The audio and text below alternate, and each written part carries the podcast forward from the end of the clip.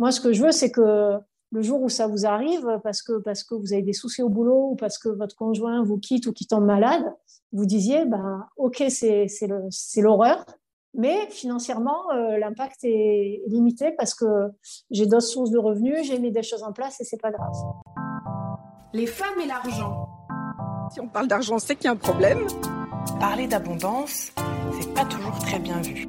Les gens bien élevés ne parlaient pas d'argent.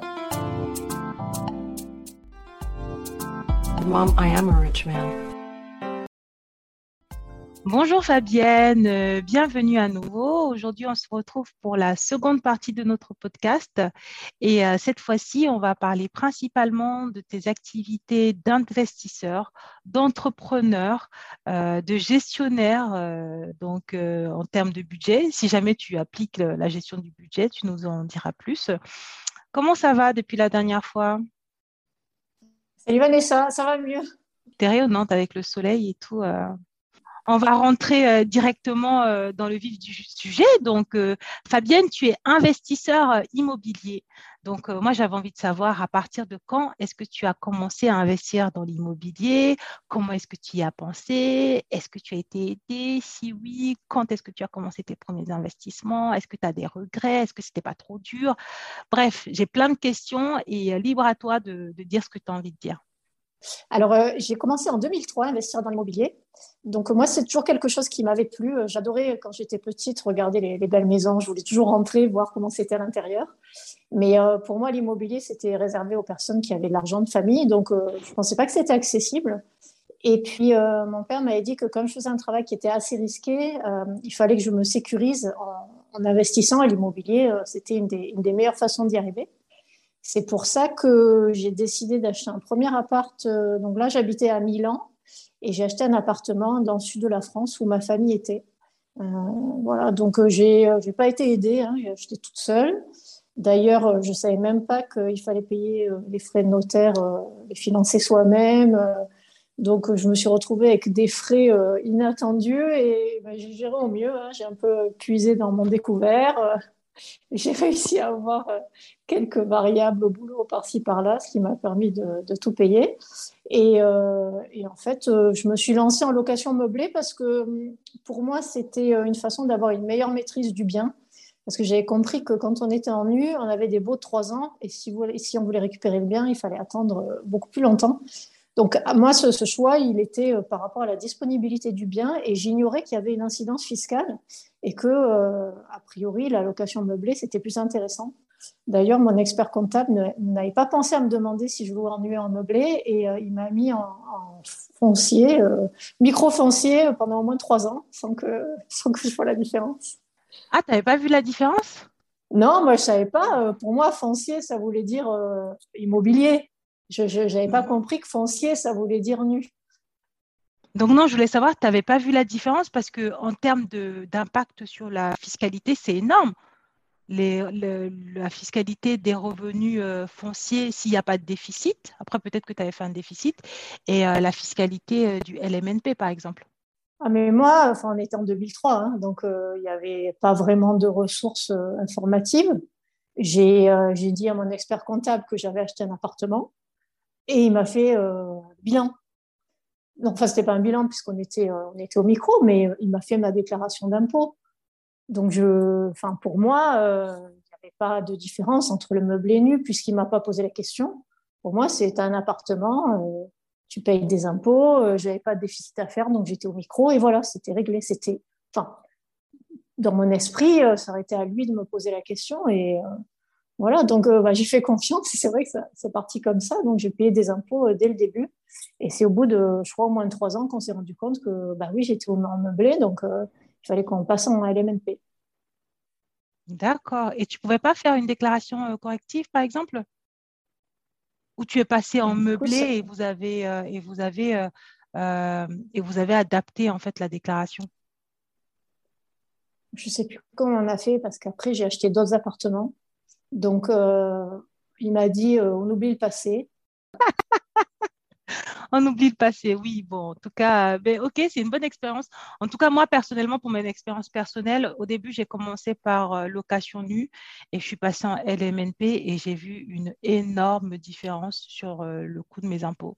C'est pour ça que j'ai été étonnée et c'est aussi pour ça que je me suis dit, mais si jamais pendant trois ans, euh, tu as payé des impôts donc, en location nue alors que, alors que tu loues en meublé, peut-être qu'il y a une différence. Mais après, j'ai jamais testé le micro foncier non plus. J'ai jamais, moi, j'ai toujours fait réel. Donc, bon, à voir. Peut-être que si on rentre vraiment dans les calculs, là, tu n'as pas perdu tant que ça. L'impact était faible parce que j'avais acheté un studio avec peu de travaux. donc, ce n'était pas un revenu qui était dingue. Et, et c'est au bout de trois ans, quand j'ai acheté d'autres appartements, où là, j'ai fait des travaux et effectivement, euh, il y avait un intérêt à faire du déficit, euh, que là, il s'est rendu compte que le premier bien était, euh, était au micro Donc, effectivement, si j'avais eu trois biens dès le début et qu'ils avaient été au micro, là, l'impact fiscal aurait été non négligeable. Là, c'est passé plus ou moins inaperçu parce que je veux louer, louer 420 euros par mois. Donc, ce n'était pas non plus des impôts faramineux à verser. Oui, oui, je comprends. Et donc, du coup, tu disais que tu n'as pas été aidé, mais pourtant, tu vivais à Milan, tu as acheté à Paris, donc, enfin, non, dans le sud, pardon, tu as acheté en France, mais dans le sud. Tes parents ont fait des visites à ta place quand même. tu as eu un petit peu d'aide, non? Pas du tout euh, Non, non, euh, pas du tout, parce que je ne sais même plus comment j'ai trouvé ce bien, mais euh, ça s'est fait, je pense, comme ça, sûrement sur un coup de tête, avec, j'ai dû entendre parler de quelqu'un qui vendait un appartement et je l'ai visité et j'ai fait une offre et je l'ai acheté. Donc, ça c'est pas, il n'y a, ah pas eu une stratégie de visite. Donc, ça s'est fait comme ça. C'était en 2003. Je ne sais vraiment pas comment je l'ai, comment je l'ai trouvé.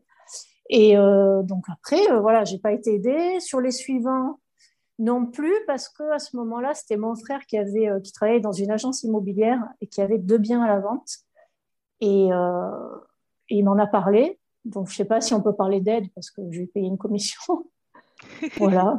Ah Après, j'en ai acheté deux d'un coup euh, par son intermédiaire. Donc, euh, c'est pour ça qu'au niveau des recherches, c'était facile parce que je n'ai pas, pas eu à chercher.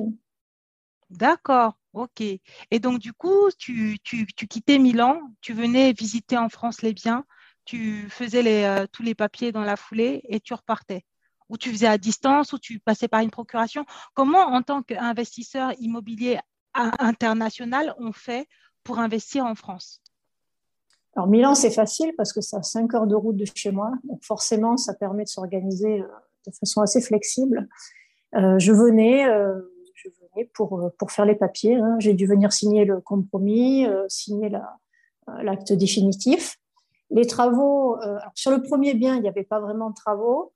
si je me souviens, pendant les vacances, j'avais repeint la salle de bain avec, avec mon meilleur ami parce que les murs étaient marrons. Euh, et, j'ai mon autre meilleure amie qui, m'avait fait la douche euh, gracieusement euh, parce que parce qu'elle était vraiment ancienne. Donc ça s'était fait comme ça. Et sur les deux autres, j'avais pris des entrepreneurs que je connaissais qui m'ont fait les travaux à distance. Alors c'était pas exactement comme je voulais parce que c'est vrai que quand on n'est pas sur place, il faut vraiment détailler. Et moi, je n'avais pas de connaissances, donc je savais pas à quel point je devais détailler le travail mais euh, ils, ont été, euh, ils ont été corrects au niveau tarif, ils ont respecté le timing et, euh, et le travail était de qualité, donc ça s'est bien passé aussi. ce que j'avais fait, c'est que pendant les vacances, je venais faire le tour des magasins de, bricolage, choisir mon carrelage, mes sanitaires, mes meubles de cuisine, voilà. Et d'ailleurs, j'adorais ça, je me souviens, que quand, quand j'étais, moi, je passais mes vacances justement à, m'équiper pour mes biens immo, et je me disais, mais j'adore faire ça. J'espère qu'un jour, je pourrais faire ça euh, toute la journée parce que je trouvais ça top. Je n'avais pas l'impression de travailler. C'était euh, vraiment une passion. D'accord. OK. Donc, en fait, tu faisais tes visites toute seule, tu faisais les papiers toute seule, la signature toute seule, et après, euh, tu faisais les travaux aussi et l'ameublement toi-même. OK, et à distance. Félicitations, franchement, euh, félicitations. Et euh, donc, du coup, comment est-ce que tu en es venu à la location courte durée? Alors, déjà, sur les, appartements que j'avais achetés, j'avais commencé à les louer en saisonnier parce que sur certains, j'avais des beaux étudiants de 9 mois. Et comme je suis dans une zone relativement touristique, ça me permettait de, louer à la semaine l'été. Et la première fois que j'ai mis un appartement en location saisonnière, c'était en 2004. Donc, ça, ça date. donc, ça, c'était ma première expérience. de la location courte durée, mais plus en mode touristique. Et, ensuite, la grosse expérience, ça a été quand j'ai acheté ma, maison dans le sud de la France en 2012. Et là, j'étais à New York. Donc là, c'est vrai qu'en termes de logistique, pour chercher le, le bien et l'aménager, faire les travaux, c'était beaucoup plus lourd. Hein, parce que de New York, on ne peut pas faire les allers-retours tous les week-ends. Euh, là, ce qui s'était passé, c'est que c'était, euh, j'avais mandaté mes parents, c'était eux qui faisaient les visites. Et puis, euh, et puis moi, j'étais venue pour signer le, le, compromis le jour de. En fait, j'ai vu la maison le matin de la signature du compromis. Voilà, pour valider. Et puis, euh, pour les, pour les, les, euh, l'aménagement, c'est vrai que meubler une maison de 150 mètres carrés, c'est vraiment énorme. Donc, euh, j'ai j'ai acheté énormément de choses sur le Bon Coin. Et je faisais les recherches de New York sur le Bon Coin. Et c'était ma mère qui allait se déplacer dans tout le Var et les Alpes-Maritimes pour acheter les meubles. Voilà, donc ah. merci à elle. Tu as été aidée ah finalement? bah, Sur celui-là, ouais, vraiment. Euh, sur celui-là, oui. Et, et, sur les travaux, pareil, j'ai des amis à moi qui, qui, étaient entrepreneurs et ils m'ont fait le travail à distance, notamment bah, mon meilleur ami qui m'avait fait la salle de bain dans le premier appartement. Euh, lui, il a coordonné euh, la réalisation des travaux parce que j'ai rajouté une salle de bain dans le bien parce qu'il n'y en avait qu'une et euh, j'ai fait refaire la salle de bain du haut plus toute la cuisine parce qu'il n'y avait pas vraiment de cuisine. Donc ça, ils l'ont fait en trois mois, totalement en distance. Et l'avantage, c'est en plus des, des compétences techniques qu'ils avaient, lui avait vraiment un œil sur la décoration et je lui faisais totale confiance. Donc ça a permis d'allier le style à, la réalisation technique et j'étais j'étais ravie du résultat. Ils ont bien bossé, euh, ils sont restés dans le budget. Euh, donc ça, c'était vraiment top. Et mon père aussi m'a énormément aidé euh, là pour le coup à faire bah, travailler avec mes, amis, faire des, des, des, petites bricoles à gauche à droite. voilà. Donc ça, ça m'a beaucoup aidé. Et cette maison, j'ai décidé de l'exploiter en location courte durée parce que le alors déjà, stratégiquement, louer une maison à l'année, moi, je n'étais pas pour par rapport au risque d'impayé et de risque de casse hein, dans une maison, parce que si vous tombez sur quelqu'un qui l'entretient pas, ça, ça, peut vite coûter cher. Et puis aussi, j'avais calculé que si je la louais en court durée, j'allais gagner trois fois plus que si je la louais en, à l'année. Donc, euh, le choix était, était vite fait. C'est pour ça que j'ai mis en place une stratégie LCD euh, à distance. Donc, euh, il faut voir qu'en 2012, il n'y avait pas vraiment de, choix comme aujourd'hui au niveau des plateformes de location. Donc, il y avait Abritel qui existait, euh, des sites étrangers, Airbnb qui venait de naître, mais ça ne m'avait pas rapporté de, de réservation. Booking, je ne sais même pas si ça existait, en tout cas, moi, je ne connaissais pas. Et puis, et puis voilà, j'ai passé des semaines à, chercher des plateformes de formation, de, formation de, de communication pour, pour promouvoir la villa. Et, et dès la première année, j'ai réussi à bien louer. Voilà. Euh, J'étais passée par une agence aussi qui m'avait un petit peu aidée, mais je m'en suis vite passée parce que j'avais euh, une valeur, enfin ils avaient une valeur ajoutée qui était euh, qui était minime. Et au fur et à mesure, euh, bah, j'ai mieux connu mon marché. Je savais exactement à quel prix louer, quelle était ma cible, sur quelle plateforme être et, comment développer. Et depuis depuis 2012, bah, je loue à fond cette maison autant que possible. Je l'ai loué jusqu'à six mois dans l'année. Et maintenant, c'est trois mois et demi par an par choix. Mais franchement, bravo parce que faire de la location à distance déjà quand toi tu es à New York et que le bien en France, moi je trouve ça quand même courageux. Mais alors faire de la location courte durée, gérer les entrées, les sorties, le ménage, le nettoyage, les meubles cassés, euh, la gestion quotidienne d'un bien en courte durée, moi je dis waouh, franchement, euh, je suis impressionnée. Et, euh, mais justement, cette logistique, c'était pas compliqué? Voilà, j'ai parlé de la partie locative en effet. J'avais pris une conciergerie pour le ménage et, et ça a été un, mauvais choix parce que je suis tombée sur une personne qui n'était pas forcément fiable, même si elle était euh, plutôt professionnelle avec les clients. Et le problème des conciergeries, c'est que si vous voulez être rentable, il faut que vous gériez plusieurs biens. Et, et j'avais une équipe de ménage de deux personnes qui faisaient trois villas par jour. Donc forcément, le, niveau de la qualité du ménage, ça, s'en ressentait. Euh, et, avoir une maison propre, c'est vraiment la base. Hein. Donc euh, ça, je m'en suis aperçue euh, en venant en vacances. Elle faisait aussi l'entretien de la piscine, mais ça coûtait assez cher pour pas grand-chose. Et en plus, elle me faisait payer un forfait de gestion pour euh, pouvoir répondre au téléphone. Et je me suis rendu compte que quand euh, vous faites appel à un professionnel pour la, pour la gestion, ben, en fait, les locataires euh, ont plus tendance à, les contacter parce qu'ils sont là pour ça. Et finalement, ça s'est mal passé sur la fin avec cette personne-là. On a arrêté le contrat. Et c'est ma mère qui a récupéré la gestion. Donc, j'ai trouvé des personnes pour faire le ménage. Ma mère était là pour euh, bah, coordonner un petit peu, euh, faire les entrées. Et puis on s'est aperçu que c'était beaucoup plus fluide, qu'il n'y avait pas de souci, que les gens ne la contactaient pas parce qu'ils avaient bien compris qu'elle avait autre chose à faire. Et même si elle ne parlait pas anglais, euh, bah, vous accueillez les locataires avec un sourire, une bonne bouteille de vin et ils, sont, ils apprécient énormément que ce soit la famille des, propriétaires qui, qui soit là pour eux.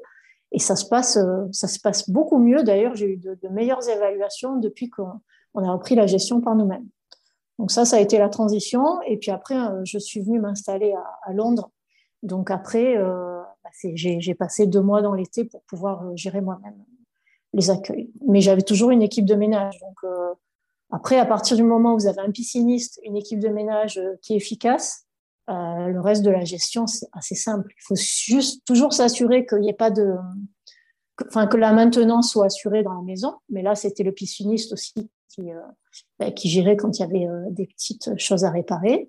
Et puis le gros des réparations, ça se faisait pendant l'hiver, en basse saison. Euh, on s'assurait avant d'ouvrir que, que tout, tout, était fonctionnel. D'accord. Donc, et du coup, là, maintenant, ce bien-là, tu l'as toujours? Oui. Donc, j'y habite l'hiver et je loue l'été. Ah, ok, d'accord. C'est comme ça que tu, tu as établi ta stratégie. Tu vis dans ce bien-là l'hiver et l'été, tu le loues.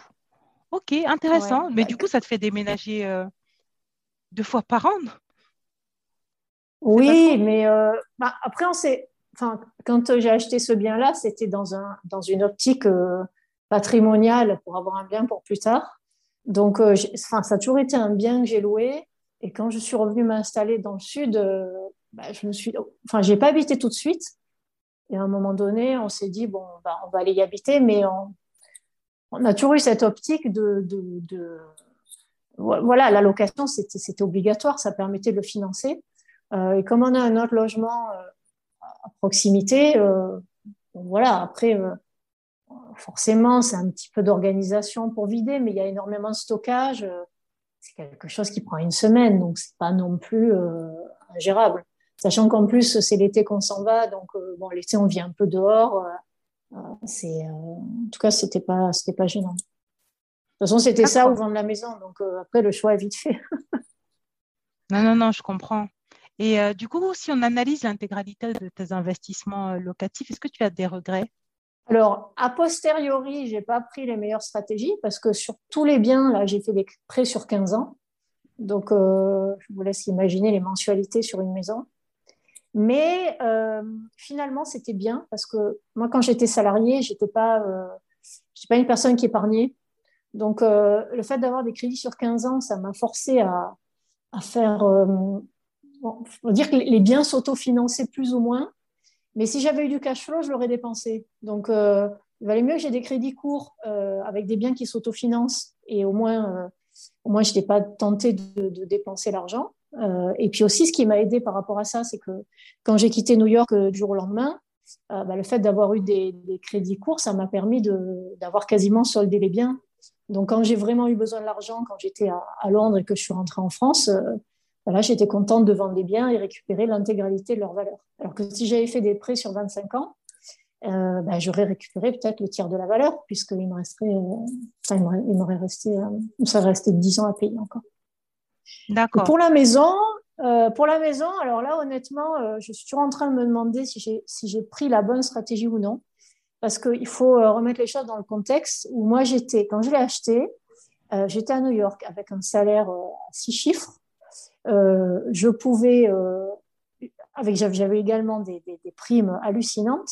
Et dans mon esprit, j'allais la payer en trois ans. Donc, même si j'avais pu faire un crédit sur 10 ans, je l'aurais fait. Mais bon, on a dit 15 ans pour se sécuriser un peu. Et moi, je voulais euh, tout payer pour que si un jour j'avais un souci dans mon boulot, je rentre en France, j'ai une maison payée et j'ai aucun souci. Donc moi, c'était vraiment ma stratégie. Et par rapport à mon salaire, c'était tout à fait envisageable. Sauf que, bah, comme j'ai démissionné euh, quasiment du jour au lendemain, forcément, je ne me suis pas du tout retrouvée dans la même situation parce que d'un salaire à six chiffres à zéro, ça fait un petit gap, sachant qu'en plus, évidemment, je n'avais pas droit au chômage. Donc là, vu comme ça, c'est sûr que si j'avais eu un crédit sur 25 ans, ça m'aurait permis de, moins avoir de, dépenses. Mais là, quand je regarde la valeur patrimoniale du bien, euh, où j'ai payé euh, bah, plus des deux tiers, si aujourd'hui je le revends, je vais me retrouver avec une belle, euh, une belle somme. Alors que si j'avais fait un crédit sur 25 ans, bah, finalement, j'aurais, j'aurais l'argent, mais pas tant que ça, parce que c'est pas un bien, enfin, c'est un bien qui a pris un peu de valeur, mais, pas énormément non plus.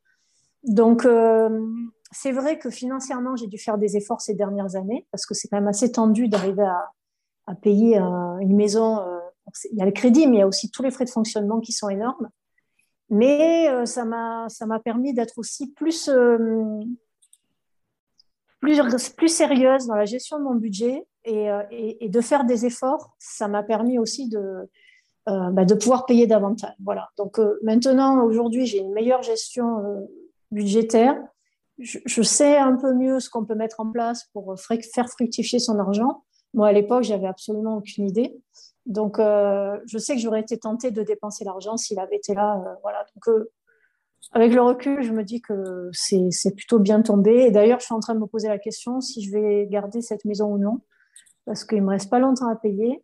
Mais en même temps, vu que c'est une charge importante, je pense que stratégiquement, ça aurait du, sens de la vendre. Même si euh, bah, c'est toujours pareil, hein, quand on est attaché à ses biens immobiliers, euh, c'est pas forcément euh, facile de prendre la meilleure décision à froid. mais, mais là, je suis en train de me dire que finalement, si je la vends, je vais gagner beaucoup de choses en plus de l'argent et c'est peut-être la meilleure chose à faire. D'accord. Du coup, tu, parlais euh, de stratégie immobilière.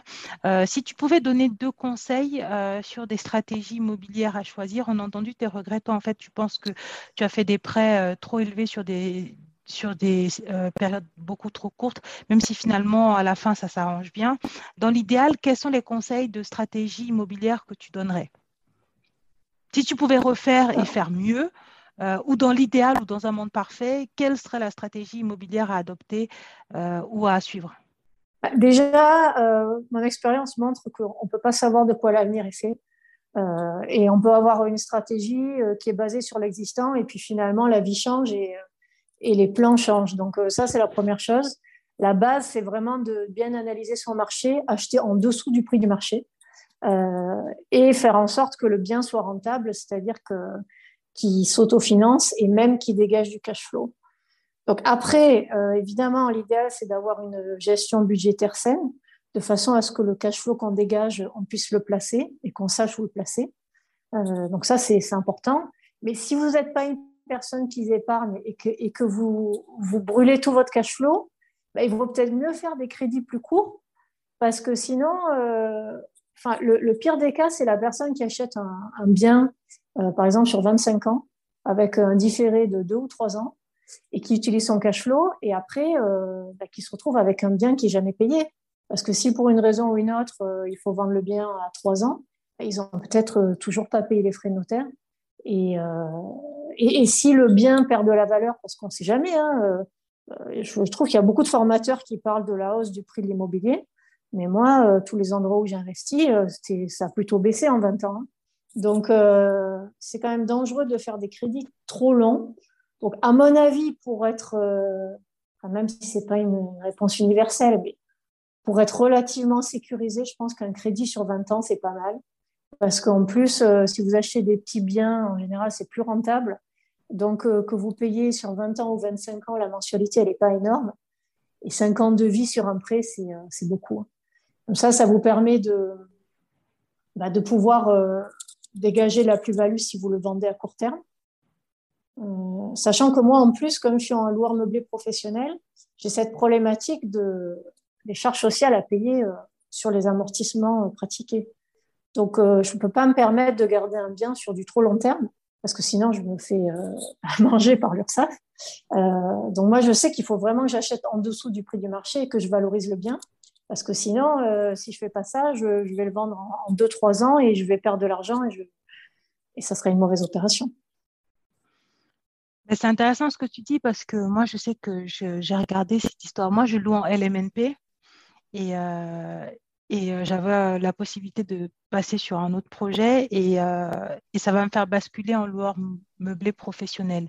LMNP, pour la, pour la définition, c'est loueur meublé non professionnel et LMP, je crois, c'est loueur meublé professionnel. Et j'ai eu peur, en fait. je me suis dit, c'est pas possible. Je peux pas passer professionnel. Les impôts vont venir me croquer la gorge. ça m'a traumatisée. Et euh, du coup, je suis, en, statu quo. Donc, quand je t'écoute, ça me rassure pas des, ça me rassure pas des masses. Mais, euh, mais ok, j'entends ta stratégie. Elle est intéressante. C'est vrai que euh, avoir des emprunts pas trop longs et pas trop courts, 20 ans, ça peut être une bonne, ça peut être une bonne durée. Tu as suffisamment de, temps devant toi pour pouvoir pour pouvoir profiter du bien et avoir de la rentabilité euh, et avoir des mensualités pas trop élevées. Mais en même temps, on ne part pas sur du 25-30 ans où euh, vraiment tu as l'impression que ce prêt, va durer une éternité. À l'heure actuelle, est-ce que tu as encore des projets d'achat immobilier? J'ai l'impression que oui. Vers quoi tu te diriges en fait? Justement, j'apprécie ta remarque sur le LMP parce que c'est quelque chose qui fait peur à tout le monde.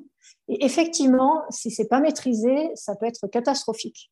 Donc, euh, si jamais vous vous retrouvez dans la situation où vous risquez de basculer sur le statut, euh, là, je vous encourage à trouver un, expert comptable euh, top. D'ailleurs, moi, j'en ai un, c'est celui de Caroline Artaud, donc je pense que ça va au niveau compétences. Et lui, il m'a expliqué, parce que quand je l'ai contacté, je lui ai dit, bon, voilà ma situation, il faudrait que je crée une SCI. Pourquoi Votre objectif, c'est de vivre de votre immobilier. Pourquoi vous allez passer par une SCI avec l'impôt sur la société, la flat tax, alors que là, en étant à LMP, tout le cash flow, il vous reste. Euh, il faut juste arriver à bien calculer en termes de, travaux. De toute façon, euh, si on est en LMP, il faut forcément faire des travaux. Euh, et avec les amortissements, de façon à ne pas payer d'impôt. Parce que moi, aujourd'hui, tout est bien calculé et je paye zéro impôt, zéro charge sociale sur mon immobilier. Euh, et je garde tout le cash flow, donc c'est ultra puissant. Si j'étais en SCI, euh, il me resterait euh, pas grand-chose. Donc ça, vraiment, si vous êtes dans une optique de arriver à, vivre entièrement ou en tout cas en partie de votre immobilier, il ne faut pas avoir peur du LMP, il faut juste être bien accompagné et, et vous verrez que c'est quelque chose qui se gère. Mais il faut garder à l'esprit cette dynamique de, de garder les biens pas trop longtemps. Parce qu'après, l'avantage du LMP aussi, c'est qu'au bout de 5 ans de statut LMP, vous êtes exonéré de la plus-value long terme. Ça veut dire que quand vous faites euh, une plus-value, euh, vous allez acheter un bien 100 000, vous le vendez à 120 000, vous ne payez pas d'impôt sur les 20 000. Alors que si vous êtes en LMNP ou sur un autre régime fiscal, vous allez en payer. Le seul problème, c'est que vous allez payer ces 40 euh, et quelques pourcents de charges sociales sur la plus-value court terme, donc la différence entre les amortissements qui ont été pratiqués et enfin sur la valeur nette comptable c'est un peu technique. Donc euh, voilà, ça c'est pour ça qu'il faut un bon expert comptable pour euh, vous aider à analyser la situation, faire des projections. Et lui vous dira bon ben voilà, euh, avec votre patrimoine, ce bien-là, il faudra que vous le vendiez d'ici un an ou deux, parce que sinon là ça va coincer. Mais comme après, moi je suis dans une optique d'acheter au maximum, à chaque fois que j'achète un bien, je fais des travaux, donc je défiscalise à nouveau et et ça me permet toujours d'être dans cette dynamique de ne pas payer d'impôts. Euh. Et puis quand je vois que j'arrive à, la limite, ben, je vends un bien, comme ça, ça me fait une plus-value. Ça me baisse euh, mon taux d'endettement et ça me permet de repartir sur autre chose. D'ailleurs, c'est ce qui va se passer avec la maison, hein, parce que là, je pense qu'avec le, revenu que je fais, euh, dans pas longtemps, je risque de devoir être imposé. Donc, stratégiquement aussi, ça a du sens de ne pas la garder.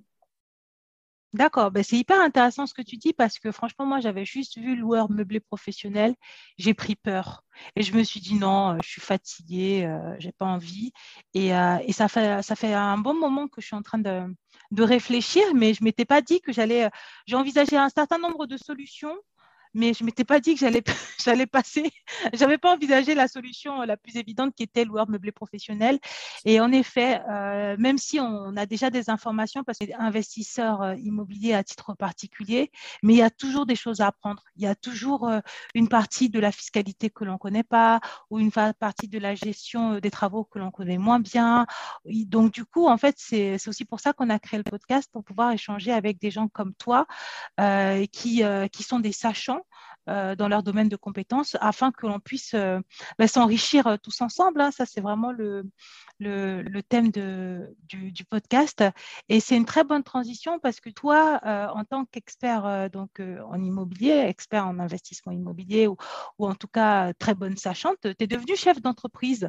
Donc, tu parlais de, de, ton business qui est proche de ce que l'on disait. Hein. Désormais, tu, sens, tu es à la tête d'une structure. Donc, du coup, elle s'appelle comment? Qu'est-ce que tu fais? Qu'est-ce que tu vends? Qui sont tes clients? Quelle est ta valeur ajoutée? Pourquoi toi plutôt qu'un autre, plutôt qu'une autre, pardon Travailles-tu toute seule? Bref, j'ai tellement de questions. je te laisse la parole. Déjà, ce que je voulais dire, c'était en termes de salaire. Euh, pour moi, il y a une différence flagrante sur le revenu qui est tiré du LMP, qui va direct dans la poche et avec un peu de chance sans impôt, euh, et euh, le revenu issu d'une société, parce que moi, j'ai la chance d'avoir justement le, cette double organisation avec le LMP pour mes investissements immobiliers et euh, je suis en SARL pour euh, mon agence immobilière. Donc, euh, je peux vous assurer que quand vous êtes en société, on peut dire ce qu'on veut sur le fait d'utiliser la société pour passer des charges, etc. Soit, mais une fois que vous avez payé le téléphone, l'ordinateur, les indemnités kilométriques et les restaurants, finalement, si vous voulez vous verser un salaire, vous êtes bien obligé de passer par la fiscalité de la société euh, et personnel avec les charges sociales, etc. Et euh, finalement, euh, enfin moi, pour moi, le choix il est vite fait. si je pouvais vivre uniquement de mes investissements immobiliers, je serais plus facilement riche qu'en passant par une société. Voilà. Donc ça, c'est ce que ce que je voulais dire. Après, c'est intéressant stratégiquement d'avoir les deux approches parce que ça permet de diversifier et de, et de compenser. Euh, alors, concernant mes business, donc, euh, comme vous avez compris, d'un côté, j'ai investi dans l'IMO à titre perso, ça c'est vraiment ma passion. Et j'ai réussi à, vivre de l'immobilier également euh, sur la partie professionnelle, parce que quand j'ai quitté New York, donc on avait vu la dernière fois, j'avais créé un cabinet de recrutement spécialisé dans la finance, dans l'informatique pour les marchés financiers. mais en parallèle, comme je louais ma maison de vacances et je la louais très bien, euh, j'ai eu l'occasion de discuter avec d'autres propriétaires de maisons de vacances qui, euh, bah, qui me demandaient comment je faisais pour la louer aussi bien. Parce que eux, au début, ils y arrivaient quand il n'y avait pas beaucoup de concurrence. Et puis, euh, comme ils ne parlaient pas trop anglais, ils n'étaient pas vraiment présents sur Internet, tout ce qui était email, tout ça, ça les dépassait. Ils m'ont demandé si je pouvais les aider. Et c'est comme ça que j'ai décidé de, créer mon agence immobilière. donc ça, c'est quand j'étais encore à Londres mais je l'ai créé plus pour le fun, en fait, comme un hobby. Et euh, ce qui s'est passé, c'est que naturellement, l'agence a grossi et c'est devenu mon activité principale. Euh, donc, j'ai réussi à, vivre de ma passion, euh, vraiment du point de vue professionnel aussi. C'est ce qui m'a permis de, fermer le, cabinet de recrutement. je crois j'ai dû le fermer en, 2016. Alors, j'avais ouvert mon agence immobilière en 2014. Voilà. Donc, depuis 2014, j'ai euh, une agence immobilière qui est spécialisée dans la location de maisons de vacances euh, pour euh, des maisons de vacances qui sont avec piscine privée dans le sud, qui appartiennent à d'autres propriétaires. Donc, la société est en Angleterre jusqu'à l'année dernière. Elle s'appelait South France Holiday Home. Et je l'ai transférée en France euh, en décembre 2020. Et maintenant, elle s'appelle Riviera Bastille. Voilà. Euh, donc, ça, c'est euh, une société avec laquelle j'ai accompagné une cinquantaine de, propriétaires dans la location de leur maison. Et puis, euh, et puis c'est une activité qui continue. Euh, donc, je travaille avec une, euh, une personne que j'ai que j'ai embauchée en apprentissage, qui est top, qui me décharge sur tout ce qui est réseaux sociaux. Donc, c'est elle qui gère l'Instagram et le Facebook de l'agence.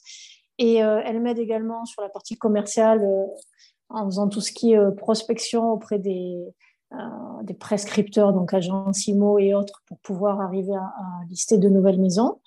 Et maintenant, euh, je suis en train de la former sur la gestion. Donc, euh, elle va pouvoir créer les annonces, euh, faire les photos, les optimiser, gérer les réservations, informer les propriétaires, etc. Donc moi, c'est top parce que c'est quelque chose que j'ai adoré faire au début, mais c'est assez chronophage et rébarbatif. Et c'est vrai que quand on a l'expérience, on a envie de, de prendre un peu plus de la hauteur, se positionner sur des aspects plus stratégiques et pas être dans l'opérationnel au quotidien. Donc voilà, donc ça, ça se met en place. Et, euh, et, en fait, depuis le mois de juin 2021, euh, j'ai décidé de, faire du coaching aussi en investissement immobilier. Ça s'est fait bah, pareil, par une rencontre. Euh, j'ai été contactée par Jérôme Brenin, qui est un expert du marketing digital, qui m'a proposé ses services pour, pour développer mes activités sur Internet. Et moi, mon objectif à ce moment-là, c'était de, développer l'agence IMO pour avoir des nouvelles maisons à, gérer mais arriver à les trouver de façon euh, un peu plus moderne grâce aux réseaux sociaux. Donc, on a parlé de ça. Et puis, comme il fait bien son travail, en fait, il est parti à l'origine de, bah, de moi, euh, mon pourquoi, euh, mes compétences, ma valeur ajoutée, mes envies, mes objectifs. Et il m'a dit, mais en fait, toi, ta valeur ajoutée, c'est que tu es investisseuse en immobilier également et tu es capable d'arriver à créer la rentabilité pour tes clients. Et je lui ai dit, oui, c'est vrai en théorie, mais le problème, c'est que s'ils ont mal acheté leur bien, je vais pouvoir l'optimiser, mais euh, je vais jamais créer la rentabilité si le bien n'est pas rentable en soi. Et c'est là qu'il m'a dit, mais pourquoi tu coaches pas? Pourquoi tu n'aides pas les personnes à investir dans l'immobilier? Et c'est vrai, j'y avais pensé depuis, euh, depuis quelques mois, mais euh, voilà, pour moi, c'était une activité en plus. Je savais pas forcément comment, comment la mettre en place, comment la packager et puis comment la vendre. Et il m'a dit, bah, écoute, on va tenter ça. Et en fait, c'était une très bonne idée parce que c'est c'est un business qui, euh, qui est sur l'année, alors que l'agence immobilière, bah, c'est beaucoup de saisonniers, donc forcément, euh, j'ai une contrainte qui fait que si j'ai pas rentré un certain nombre de maisons avant le début de la saison, bah, la saison est perdue, puisque je vais pas les louer après au mois d'octobre.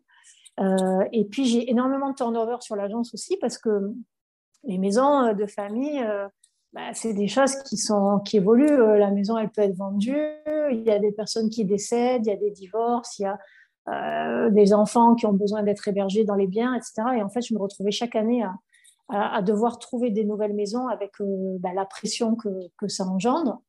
Euh, voilà, donc même si c'est un super business, moi j'adore faire ça, j'adore travailler sur les maisons. C'est un revenu passif parce qu'une fois que les annonces sont créées, bah, les réservations se font de façon automatique. Donc c'est très rentable d'ailleurs, à l'opposé d'une conciergerie par exemple. Mais euh, j'ai plus envie d'avoir la pression de devoir rentrer des mandats euh, euh, obligatoirement et gérer parfois certains propriétaires qui peuvent ne pas être dans la collaboration. Et, maintenant, j'ai ce, luxe de, pouvoir choisir les personnes avec lesquelles je travaille. Donc, je prends que les maisons qui me plaisent et que les propriétaires qui me font confiance et, qui me laissent l'autonomie de gérer les biens. Parce que j'ai pas envie d'être micromanagé sur mon business. Euh, et grâce au coaching, ben, en fait, j'ai découvert une, un nouveau monde. Moi, j'étais partie sur euh, accompagner les, investisseurs euh, d'un point de vue technique, c'est-à-dire ben, leur apporter mes 20 années d'expérience dans l'investissement immobilier, pouvoir les aider à, trouver les meilleures affaires, à valoriser les biens, les aider pendant, tout le processus d'achat.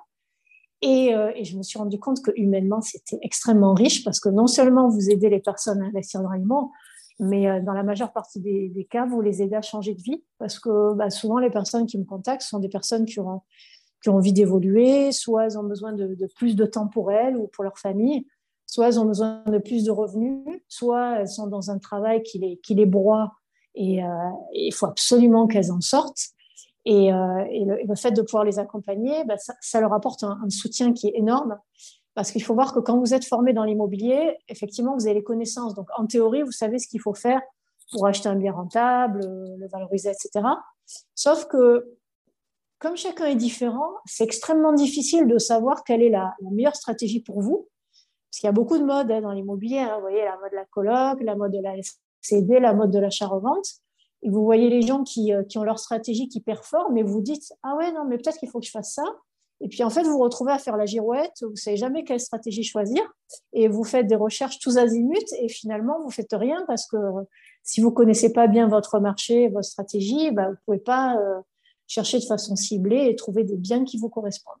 Et là, l'accompagnement, bah, ça aide vraiment à structurer tout ça, à mettre en place euh, bah, la stratégie qui va, qui va être propre à l'investisseur par rapport à ses moyens, par rapport à ses envies, par rapport à son caractère, par rapport à sa disponibilité. En fait, il y a tellement de paramètres que moi, je fais comme un screening de tous ces paramètres-là et j'arrive avec la personne à, trouver l'approche qui va être la, plus adaptée.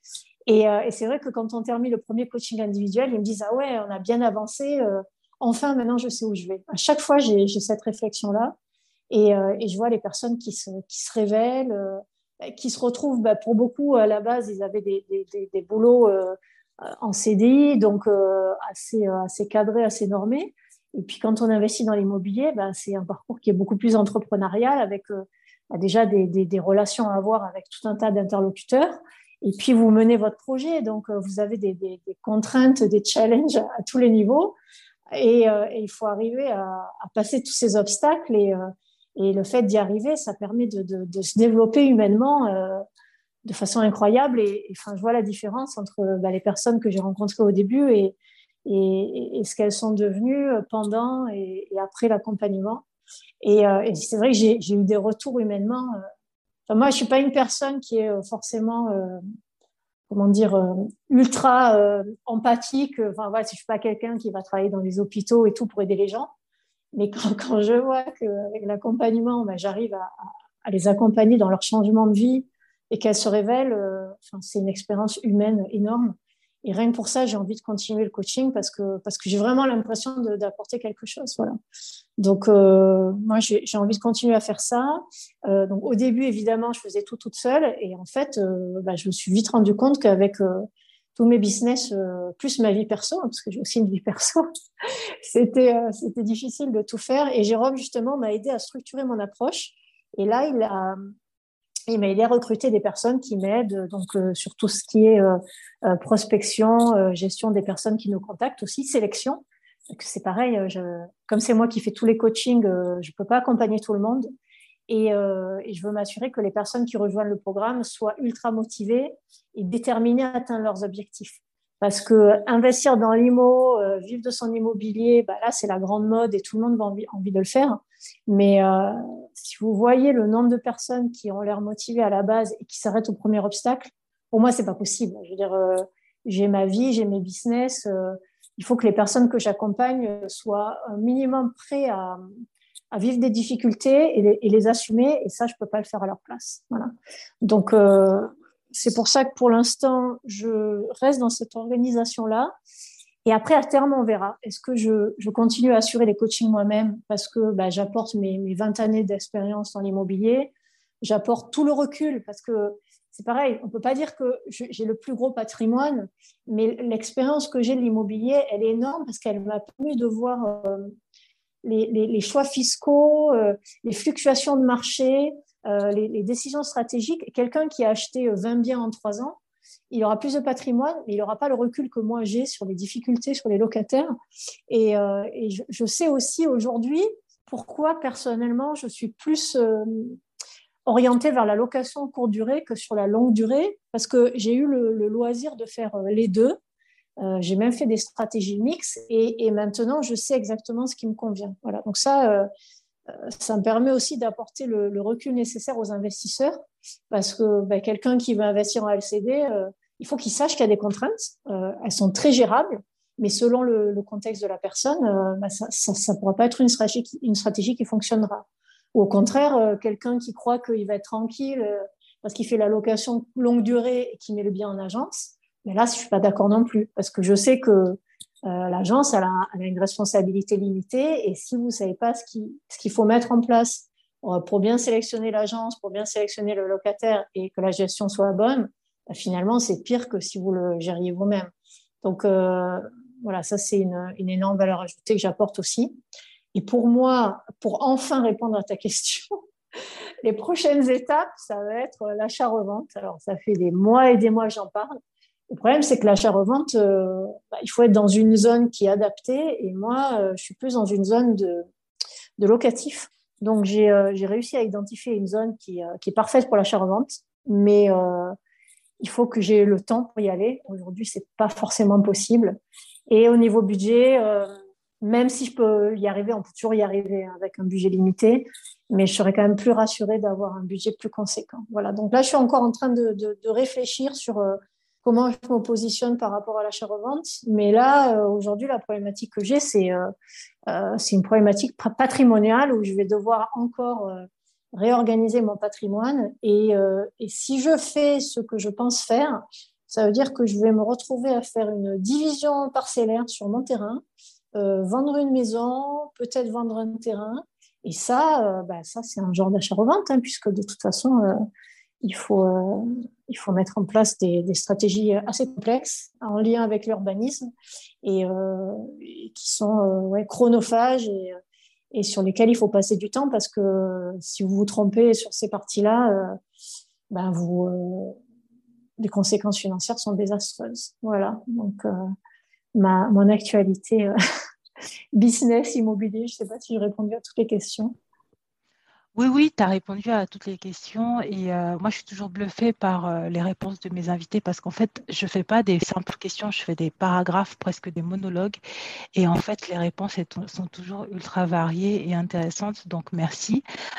du coup moi en fait j'en avais, j'avais d'autres questions dans le sens où quand tu disais que pour faire de l'achat-revente, il faut être dans une certaine zone et toi, tu n'étais pas dans une zone euh, donc, adaptée à l'achat-revente. Ça veut dire que tu prospectes à l'échelle de la France, en fait, pour trouver les endroits où tu vas faire de l'achat-revente et des endroits où tu vas faire du locatif. C'est ça? Moi, par exemple, je ne t'ai pas posé ce genre de questions en Ile-de-France. Tu achètes, tu vends, tu fais des travaux ou tu achètes et tu fais du locatif. Cette euh, idée de zone-là, euh, je n'y avais pas pensé, par exemple, tu vois. Bah oui, parce qu'il y, a des villes où, on va être rentable sur du locatif quand le prix au mètre carré il est relativement bas. Euh, mais si on veut faire l'achat-revente, c'est pas possible parce que euh, en général, l'achat-revente, ça veut dire faire des travaux. Et, euh, et, si le prix au mètre carré il est bas, ça va être difficile de, pouvoir incorporer les travaux dans l'opération. Donc, il vaut mieux aller dans, des zones où le prix au mètre carré est élevé parce que ça permet, justement, en faisant des travaux, et des projets un petit peu complexes de, bah, de, de, pouvoir absorber ces coûts-là et toujours faire euh, une belle plus-value. Donc, ce que j'ai fait, c'est que j'ai trouvé des zones qui sont euh, pas trop éloignées de chez moi, euh, qui me permettent de faire ça. Mais euh, là, on est quand même à une heure et demie.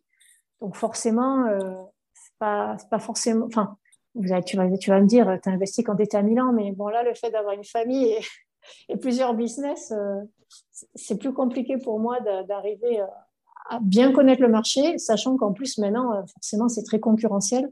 Donc, il faut prendre le temps d'aller sur place, euh, créer son réseau, euh, vraiment bien développer les, liens avec les agences. Et, là, pour l'instant, c'est pas pas ma priorité. Donc, je continue à faire du locatif. Là, j'ai pour projet d'acheter dans, un village qui me tient à cœur. Ça fait des mois que je cherche des biens, il n'y a rien à vendre.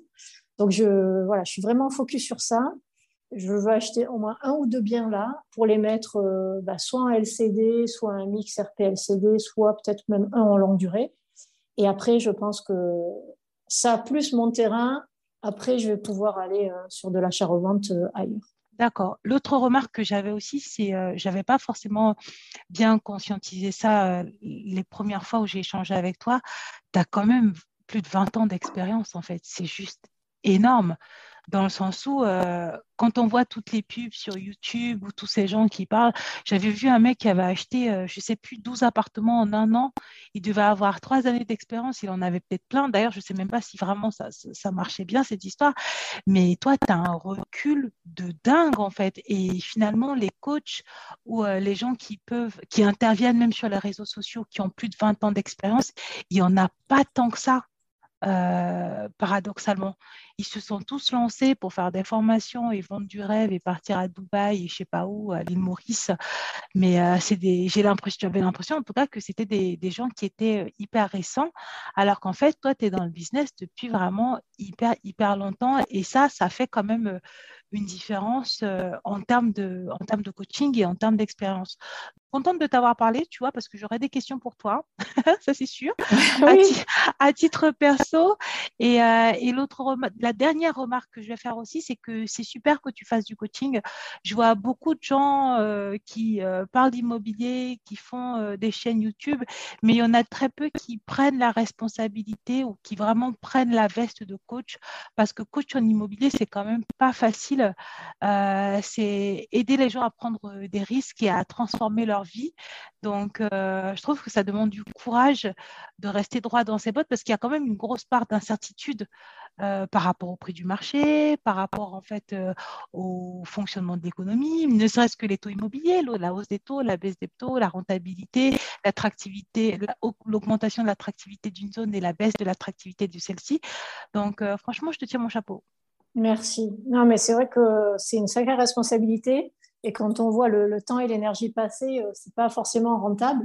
C'est beaucoup plus rentable de vendre des formations. Mais euh, voilà, moi, pour moi, c'est important d'apporter cette valeur ajoutée au niveau du coaching. C'est pour ça que je le fais. Et je vais continuer à le faire. Parce que comme tu dis, moi, je, suis convaincue que la majeure partie des, formateurs IMO euh, ont un super parcours et que c'est pas forcément que du vin. Mais le problème, c'est que c'est la méthode qui a fonctionné pour eux. Et moi, je trouve ça ultra dangereux de faire croire aux gens que la méthode qui a fonctionné pour soi euh, va fonctionner pour tout le monde. Parce que ça, c'est pas vrai. Et entre le moment où ils l'ont mise en place et le moment où ils vendent la formation, ben, il peut s'être passé un an ou deux et le marché a changé.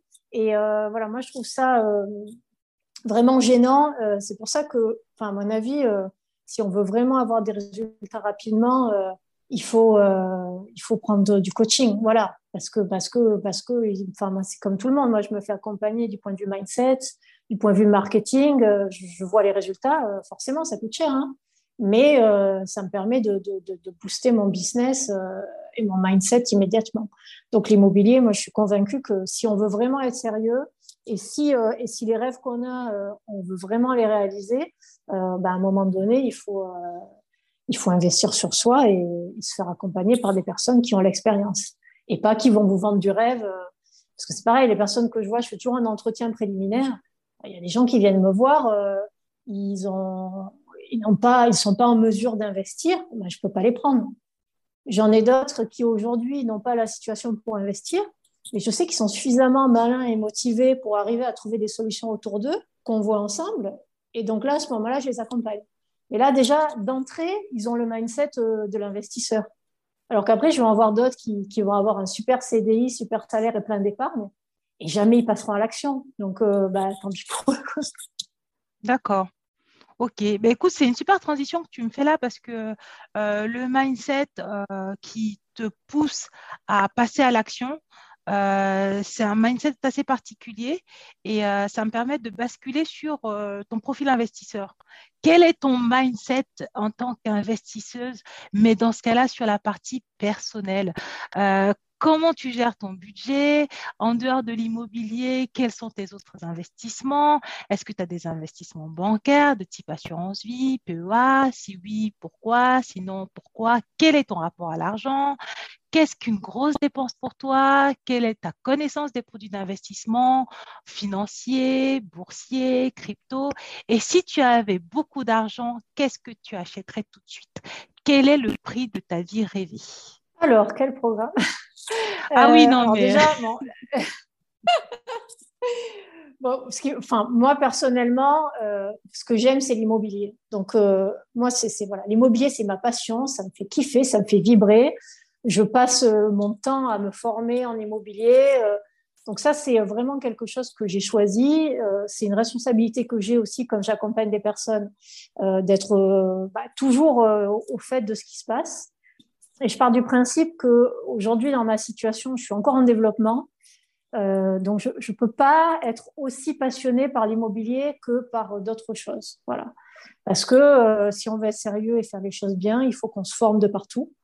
Euh, et, aujourd'hui, j'en ai pas, j'en ai pas le temps. Donc, je préfère me diversifier dans l'immobilier plutôt que passer du temps à me former sur le trading, sur les produits financiers, sur la crypto, etc. Ceci étant dit, j'ai quand même euh, conscience de l'importance de se diversifier.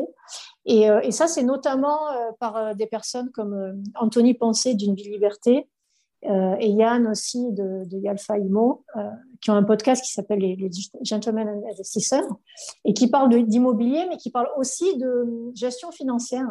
Et ça, pour moi, ça m'aide énormément parce qu'ils arrivent à, vulgariser ça euh, sans que ce soit euh, trop en profondeur, en tout cas à ce stade. Et moi, ça me donne une, autre vision. En fait, je me suis rendu compte du, pouvoir de la crypto ou des ETF, par exemple. Euh, et je me suis dit que ça aurait du sens pour moi de commencer à investir là-dedans parce que, enfin, si on me dit va acheter des actions en bourse, je suis incapable de savoir ce qu'il faut acheter, quand, comment, comment analyser les choses. Pour moi, voilà, pour moi, c'est abstrait, ça ne m'intéresse pas. Donc, j'ai pas envie de me diriger là-dedans. Euh, grâce à Yann, j'ai connu euh, Summit Mining, qui est euh, une société qui fait du, minage de crypto et qui fait aussi maintenant qu'il y a des fonds. Donc, grâce à lui, j'ai pu, pu rentrer investir. J'ai pas mis énormément d'argent, mais c'est quelque chose qui est, qui est, intéressant parce que je, je, pense que je pourrais m'intéresser aux crypto, mais c'est quelque chose de tellement complexe et d'évolutif que je ne veux pas, veux pas me passer du temps là-dessus. Et, en, passant par un prestataire, ça permet d'avoir euh, bah, bénéficié de l'expérience du prestataire, tout en quand même ayant son argent qui, qui est géré, qui évolue. Et c'est vrai que quand je vois les performances euh, qui sont mensuelles, donc euh, bah, ça génère des intérêts composés, c'est vraiment top. Et, et, les performances sont positives, que le marché des cryptos soit là, soit à la baisse. Donc pour moi, voilà, c'est une façon d'investir en éliminant la charge mentale. Donc ça, c'est une solution que j'ai trouvée grâce à lui. Et en parallèle, euh, bah, grâce à, Anthony Pensé, euh, j'ai pris sa formation sur les ETF et je me suis rendu compte qu'il y avait une façon d'investir en bourse qui avait l'air euh, sécuritaire parce que vraiment bien diversifié et que sans voilà, sans passer trop de temps non plus, on pouvait arriver à investir de façon régulière. Donc aujourd'hui, j'ai pas, j'ai pas envie de mettre beaucoup d'argent dans les ETF, mais j'ai ouvert mon, PEA et ça, ça m'a permis de, bah, de pouvoir acter hein, euh, la date d'ouverture, mettre un peu d'argent. Et effectivement, après, euh, au moment où j'aurai des grosses sommes, je vais pouvoir euh, mettre en place une vraie stratégie sur les ETF, peut-être pas, pourquoi pas un peu plus en crypto. Je pense que je ferai aussi du crowdfunding parce que c'est quelque chose qui a l'air intéressant.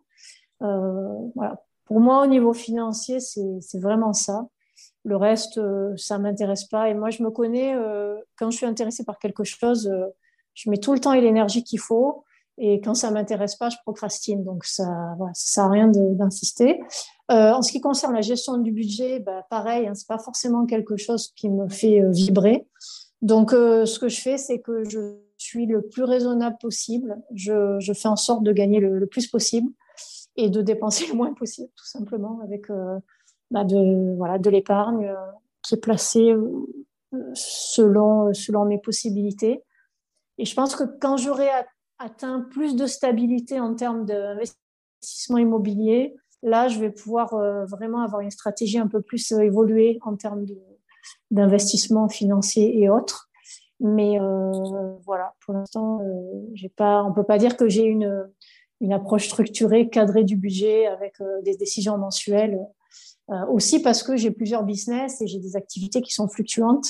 Donc, j'ai pas envie trop d'avoir une approche qui est, euh, qui, est stricte, qui, qui, va être qui va être chamboulée par, par des événements que j'ai pas forcément prévus parce que, ben, encore une fois, hein, je, je, vois à quel point les, les business changent. Si on m'avait dit il y a un an que j'allais gagner euh, une partie de mes revenus avec du coaching immobilier, je ne l'aurais pas cru.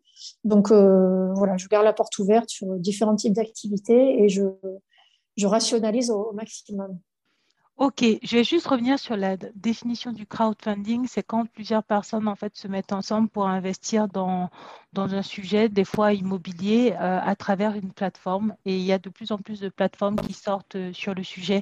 Tu pensais au crowdfunding immobilier, je suppose ou non? Oui, oui. Oui, oui.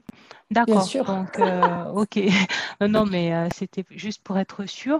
Et euh, d'accord, ok. T'as pas. Bah, après, j'ai remarqué que en fait, je pense que on devient très bon gestionnaire en immobilier, enfin en budget plutôt, quand on en a vraiment besoin.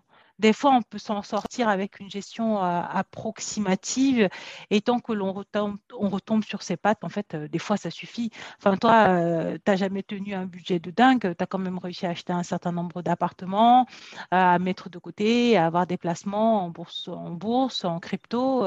donc, je pense que ça dépend vraiment du profil. Mais il y a quelque chose que je remarque quand même bien, c'est que plus on a des hauts revenus et quand on essaie de limiter un tout petit peu ses dépenses, en fait, on n'a pas besoin forcément d'aller très très loin dans la gestion du budget. C'est quand vraiment on a des objectifs. très précis où on n'a pas encore fait d'investissement ou autre que oui, la gestion du budget peut vraiment nécessite une grande rigueur et, et permet d'être assez puissante. Pour, pour, la gestion du budget, j'ai eu des périodes dans ma vie où, j'ai dû mettre en place une gestion rigoureuse. Quand j'habitais à New York et que je devais acheter la maison, euh, là, c'était au centime près, je calculais tout. Donc voilà, moi, c'est vraiment plus en, en accord, enfin, comment dire, en lien avec mes objectifs que je vais mettre en place ce qu'il faut. Mais, euh, mais pour moi, la, gestion du budget, c'est une charge mentale et je préfère euh, dépenser mon, mon, temps à gagner de l'argent plutôt qu'à le gérer. Mais c'est uniquement une question de personnalité. chacun est différent et, euh, je ne peux pas forcément recommander mon approche. Oui, après, moi, je suis pas dans la. Enfin, il ne s'agit pas de j'ai ton approche. Il n'y a pas de bonne réponse. Je pense que vraiment, ce qui est important, c'est de ne pas vivre à crédit ou de ne pas vivre à découvert et euh, d'avoir les moyens de ses ambitions. C'est-à-dire que si on veut avoir beaucoup d'épargne, bah, il faut trouver une solution pour. Ça peut être en optimisant vraiment son budget ou en essayant de gagner beaucoup plus d'argent euh, et en, tout en dépensant un peu moins. Je pense qu'il a, y a, a, pas de... Ça dépend vraiment euh, des, des, individus, de leur stratégie et de leurs préférences. Beaucoup fait la gestion du budget, surtout quand j'ai acheté mes appartements. À partir du moment où j'ai arrêté d'acheter, je me suis concentrée sur l'augmentation de mes revenus et à, faire et faire attention à mes dépenses. Donc euh, non, je te comprends totalement.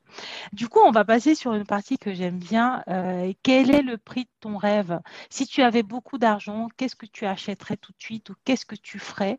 Et euh, quel lifestyle construirais-tu ou l'as-tu construit? En gros, vers quel lifestyle aspires-tu après? Ou maintenant? Allez, super cette question. Alors oui, je, me suis rendu compte que je n'avais pas répondu à une de tes questions précédentes euh, qui, est, euh, qui est importante justement dans la gestion du budget. Parce que moi, j'ai euh, de façon innée, j'ai cette sensibilité actif-passif. Et j'ai l'exemple des voitures qui me vient en tête. Pourtant, j'ai toute ma famille qui est dans le monde automobile. Donc, on pourrait penser que j'aime les belles voitures. Mais pour moi, c'est vraiment le passif. Et quand tu me demandes qu'est-ce qui est une grosse dépense pour toi, pour moi, une grosse dépense, c'est un passif. Parce que si euh, c'est un gros montant, mais qu'il y a une façon de, le financer, euh, bah, pour moi, c'est plus une grosse dépense, c'est un, bon investissement. Et c'est vrai que je vois que mon ancienne voiture, je l'ai gardée, mais vraiment jusqu'à ce qu'elle rende l'âme. Parce que euh, chaque fois, je me dis, il faut que je dépense, mais ne serait-ce que 20 000 euros dans une voiture, je peux pas m'empêcher de faire la conversion avec des appartements. Je dis, oh là là, mais pour 10 000 euros de plus, tu peux avoir un studio. Et psychologiquement, j'ai ce blocage. Donc ça, ça m'a toujours aidé à être raisonnable aussi et pas, pas faire de, grosses dépenses. Même quand j'étais à New York, forcément, j'avais un budget euh, lifestyle qui était plus élevé. Je me suis toujours euh, débrouillée d'acheter des, des, choses, des habits ou quoi intemporels ou des choses de marque que j'ai pu revendre. Euh, et finalement, ça n'a jamais vraiment été des passifs parce qu'aujourd'hui, j'ai encore des fringues que je mettais il y a 15 ans. Euh, et, j'ai des, choses de marque que j'ai pu vendre quand j'en avais besoin et ça m'a toujours aidé. Donc, euh, je pense que voilà, je, compense ce manque de rigueur budgétaire par des choix intelligents euh, d'investissement, en tout cas même dans ma, vie perso. Et même quand j'ai acheté la maison, c'est vrai que le rêve de tout le monde, c'est d'acheter une ERP, se faire plaisir avec des beaux meubles, un beau jardin, la piscine, etc. Ben pour moi, acheter un bien, c'est ça veut dire le, financer aussi. Je ne sais pas si je serais capable vraiment un jour d'avoir une ERP où j'y habite à temps plein, que je loue pas, et sans être dans, un optique, dans une optique d'achat-revente. Pour moi, là, ça serait une grosse dépense et ça serait de l'argent perdu. Ben, euh, c'est marrant. C'était pour la question. Non, non, mais c'est marrant parce que euh, je, j'étais en train de faire le bilan des épisodes parce qu'on on en est au cinquième et euh, j'ai beaucoup parlé avec, euh, avec pas mal de femmes aspirantes. Et il y a quand même, je me dis, mais c'est dingue, je, croise les gens qui se ressemblent. la dernière fois, je, je, recevais une invitée, elle, elle, je lui demandais, je posais la même question, quelle était dépense Et en fait, elle dépense plus rien elle ne fait qu'investir. Mais sur le plan perso, tu vois, c'est-à-dire que toutes ces dépenses, c'est acheter un micro, investir. Euh, et euh, quand je t'entends, c'est à peu près pareil dans le sens où je me dis en fait euh, qu'on n'est plus juste dans le euh, on va optimiser sa gestion financière ou investir pour préparer sa retraite ou faire attention. Non, en fait, on est des nanas impliquées, on est engagées, c'est-à-dire que c'est notre lifestyle. Euh, quand tu dis oui, quelle est ta plus grosse dépense, euh, toi, tu, tout de suite, tu penses à des maisons, tu, tu, compares l'achat d'une voiture à l'achat d'un appartement. Et c'est exactement pareil. Moi, je n'ai pas de voiture, par exemple. Je n'ai pas de voiture, je prends le mmh. métro, je prends les transports. Enfin, je veux dire, parce que je ne vois pas l'intérêt. J'ai eu une voiture et je m'en suis séparée, en fait, parce que j'avais l'impression que mon argent, il était cramé et en fait, euh, je ne voyais pas finalement tant que ça en termes de qualité de vie, l'avantage que ça m'apportait euh, finalement. Donc, euh, non, non, je comprends, je, je, te comprends totalement. Et, mais du coup, ça m'emmène quand même à me dire que ça veut dire que pour toi, donc, le lifestyle a un prix. Mais en fait, ça sera toujours étroitement corrélé à un investissement. Jamais tu vas te dire, même si j'ai 10 millions d'euros, ou alors peut-être que c'est ça. Parce que moi, j'ai l'impression qu'il y a quand même aussi une il y a, il y a, un prix là-dedans. C'est-à-dire que peut-être qu'à partir de 10 millions d'euros, 15 millions d'euros de patrimoine, tu vas te dire c'est bon, j'arrête, je dépose le stylo, je me calme un peu, je vais aux Bahamas ou non. Tu continueras à faire euh, des investissements IMO, euh, peut-être que tu en feras moins ou non, tu ne changerais rien. Je suis incapable de répondre à cette question parce que mon passé m'a montré que c'est jamais ce qui peut se passer dans la vie et moi, tout ce que je veux, c'est de continuer à faire des choses qui me font vibrer et être heureuse. Voilà, moi, c'est vraiment mon objectif. Et c'est vrai qu'aujourd'hui, en termes de lifestyle, je suis comblée parce que j'adore mon métier. Euh, à un moment, je me suis posé la question est-ce que je vais choisir entre mes investissements IMO, mon agence IMO et le coaching? J'étais incapable de répondre parce que j'adore les trois. Donc, euh, j'ai mis en place les stratégies bah, pour pouvoir euh, me trouver du temps et, et, continuer ces trois activités j'adore ce que je fais au quotidien parce que c'est varié, euh, je fais plein de choses. vraiment, j'aime tout ce que je fais. Je, je, je suis ravie de l'équipe qui m'accompagne bah, parce qu'elle m'aide à, elle m'aide à, à, grandir. Euh, moi, je les aide aussi à, à évoluer. Euh, la seule chose qui manque aujourd'hui, c'est un peu plus de temps et un peu plus d'argent pour avoir la sérénité de me dire, en fait, tu peux prendre du temps, c'est pas grave. tu peux, tu peux avoir plus. Enfin, tu peux faire des choix un peu plus risqués, c'est pas grave, tu n'es pas en danger financièrement. J'ai encore cette pression de, euh, financière, mais voilà, après, euh, si je vends la maison, euh, je l'aurai plus. Donc, ce qui est confortable, c'est que j'ai mis en place les choses qui me permettent d'avoir les choix de mes ambitions. Donc ça, c'est top. Et, du point de vue perso, c'est vrai que j'ai j'ai le, choix de, vivre une vie de famille voilà, c'est les vacances de Pâques. Mon fils, euh, bah, il va pas à l'école. J'ai décidé de pas le mettre au centre aéré. Et en fait, bah, son père travaille tous les matins et du coup, bah, c'est moi qui m'en occupe.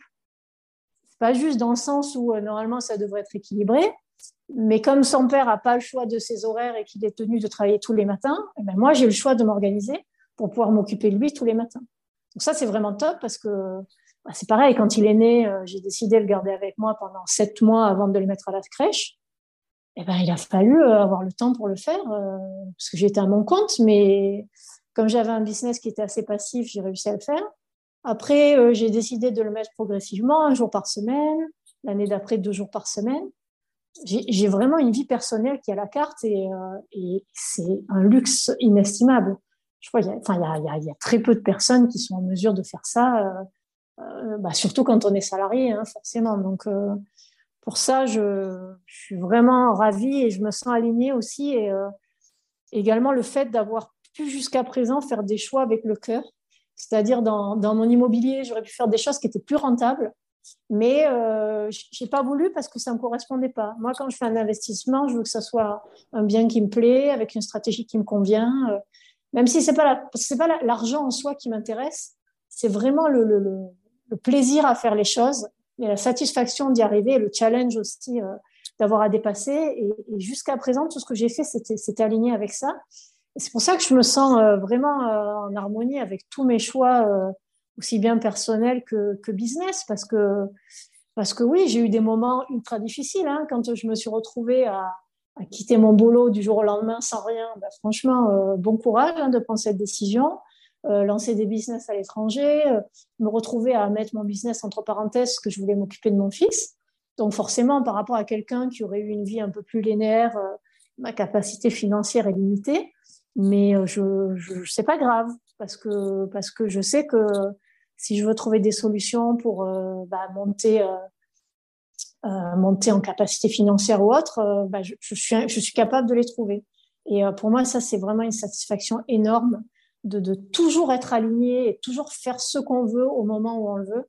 Je, enfin, je, je connais peu de personnes qui en sont capables et, euh, et ouais, je suis fière de moi pour ça. Ouais. J'ai pas peur de le dire. Écoute, je suis super contente parce que c'était une de mes questions. Quelle est ta plus grande euh, victoire, réussite, fierté? Et euh, quel conseil tu donnerais aux jeunes femmes et aux jeunes filles qui t'écoutent? Euh, De se dire que dans la vie, tout peut arriver et qu'une situation aujourd'hui, elle va changer demain. Donc, euh, sécurisez-vous au maximum. Ne vous, contentez pas d'un CDI. C'est pas parce que vous avez fait des super études, que vous avez un super poste, euh, que vous êtes bien vu dans la société et que la boîte est en croissance que, que vous êtes à l'abri parce parce qu'il peut se passer n'importe quoi. Euh, formez-vous aux finances personnelles, vraiment, avec bah, des, des, des, blogs, des podcasts, des, des, comptes Insta comme le vôtre, là, vraiment, vous donnez mais, du, qualitatif comme j'ai rarement vu. Donc, euh, profitez hein, de, des ressources. Euh, avoir cette intelligence financière, savoir la base, qu'est-ce qui est un actif, un passif, euh, faire en sorte de ne pas dépenser plus que ce que vous gagnez, faites en sorte de vous former pour diversifier vos, vos sources de revenus et sécuriser au maximum. C'est que, enfin, pour moi, euh, ce qui est primordial, c'est d'avoir une maîtrise de son destin euh, euh, professionnel et financier. Et si vous déléguez à tout va, bah, vous comprenez jamais comment ça marche. Donc là, c'est la porte ouverte aux arnaques. Et si c'est pareil, si vous déléguez votre, votre vie professionnelle par l'intermédiaire d'un CDI, eh ben en fait, c'est d'autres personnes qui vont choisir à votre place. Vous l'avez vu dans le premier épisode. Moi, je me suis fait avoir alors que je m'étais bordée au maximum. J'ai tout fait ce qu'il fallait. Et malgré ça, euh, bah, je me suis retrouvée dans des situations difficiles. Moi, ce que je veux, c'est que le jour où ça vous arrive, parce que, parce que vous avez des soucis au boulot ou parce que votre conjoint vous quitte ou qui tombe malade, vous disiez, bah, OK, c'est l'horreur, mais financièrement, euh, l'impact est limité parce que j'ai d'autres sources de revenus, j'ai mis des choses en place et c'est pas grave. Voilà. Pour moi, c'est vraiment euh, le conseil parce que bah, parce qu'on n'est jamais suffisamment à l'abri. Et là, je vois, euh, dans ma vie personnelle où je viens de me séparer, heureusement que j'avais investi dans l'immobilier, heureusement que j'avais des biens à mon nom, parce que euh, on n'y pense pas, mais euh, vous habitez à deux dans une, dans ERP, vous n'avez pas d'appartement, elle va où l'autre personne? Il faut qu'elle se trouve un appartement rapidement. Moi, je suis dans une zone où en ce moment, il n'y a rien à louer. Ça veut dire quoi? Vous êtes obligés de vivre ensemble? Alors que vous êtes séparés? Enfin, ça, c'est des situations humaines qui sont horribles. Donc, si vous avez mis les choses en place financièrement, bah, au moins, euh, vous avez, euh, ça vous évite la double peine. Bah, c'est intéressant que tu fasses cette remarque parce qu'il y, a, un livre qui s'appelle Le genre du capital. Il y a beaucoup de podcasts euh, qui ont parlé de, ce bouquin. Moi, j'ai lu quelques extraits et surtout écouté les autrices. Et en fait, il y a quelque chose qui ressort dans le cadre des séparations. Dans la majorité des cas, c'est la femme qui part, c'est le monsieur qui reste parce qu'il a les moyens de garder l'appartement ou de racheter l'appartement et madame va se trouver un, nid ailleurs. C'est aussi pour ça qu'on a créé, euh, en fait, euh, on a toutes des histoires euh, d'amour qui se sont pas forcément bien terminées, dans lesquelles on a perdu de l'argent. Moi, je me suis juste retrouvée à la porte, donc à limite que je m'en sors plutôt bien. Mais, euh, j'étais, enfin, je me suis quand même rendu compte que oui, non, en fait, il faut, être, euh, il faut être financièrement éveillé et, et c'est pas une mauvaise chose parce qu'en fait, les hommes, eux, ils sont formés, ils sont formés en fait à être financièrement éduqués, ils sont formés à aller chercher de l'argent, ils sont formés à tout ça. Nous, les femmes, je ne sais pas, en fait, j'ai l'impression qu'on nous forme juste à être jolie pour euh, trouver un beau mari. Et en fait, euh, c'est aussi pour ça que dans notre jingle, il y a un moment, euh, une partie où c'est marqué I am a rich man. C'est fini l'époque où on te disait va trouver un mari riche. Essaye d'abord toi d'être riche. Bon, tu verras pour le mari après, mais, mais je suis vraiment alignée avec ce que tu dis parce que je trouve que c'est vraiment une question d'actualité et c'est pas c'est une, bonne chose de dire aux filles euh, réveillez-vous, couple ou pas couple, salarié ou pas salarié. En fait, euh, il faut prendre conscience de, la gestion de ses finances. C'est aussi important que euh, gérer son poids, sa santé, sa peau ou autre, en fait. Ah, puis c'est vital quand on est une femme, hein, parce qu'on n'a pas parlé des inégalités, mais c'est pas inutile de le rappeler, le fait que déjà, en termes d'études, par rapport au mindset, ben, on n'a pas forcément fait les, choix aussi judicieux que les hommes. dans la société, ben, on voit que malheureusement, quand on est une femme, statistiquement, on est, moins payé. Euh, ben, a la charge mentale vis-à-vis des enfants. Donc, ça veut dire que c'est nous qui nous occupons des enfants davantage de la maison davantage. Ça, c'est, c'est acté, hein, ça on le sait. Euh, ça veut dire que ça gêne la progression dans la société. Après, quand vous avez des enfants qui sont malades, ben, c'est la femme qui s'en occupe. Les parents qui tombent malades, c'est la femme qui s'en occupe.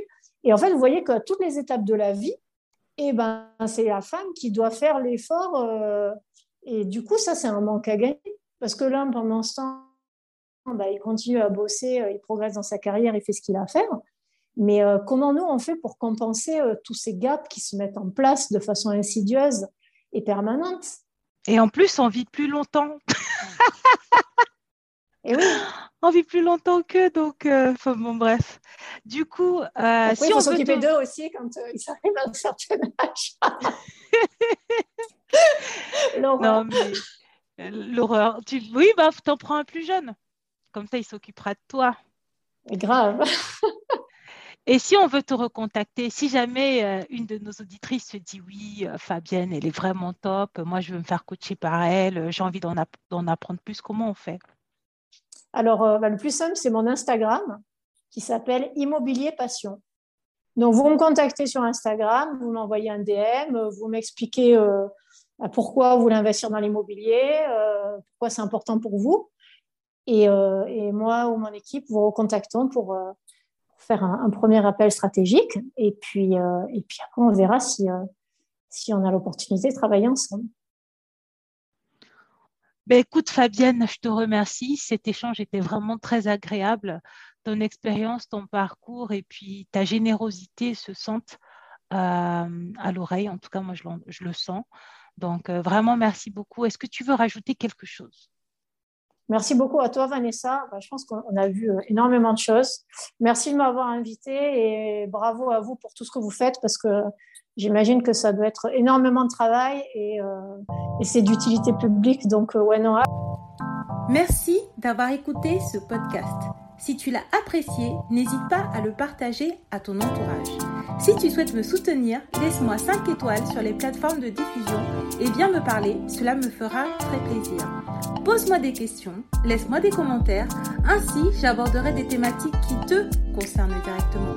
Tu peux me retrouver sur mon site web, Instagram, ainsi que toutes les semaines via ma newsletter. Au plaisir de te retrouver pour de nouveaux épisodes. À bientôt. Bisous.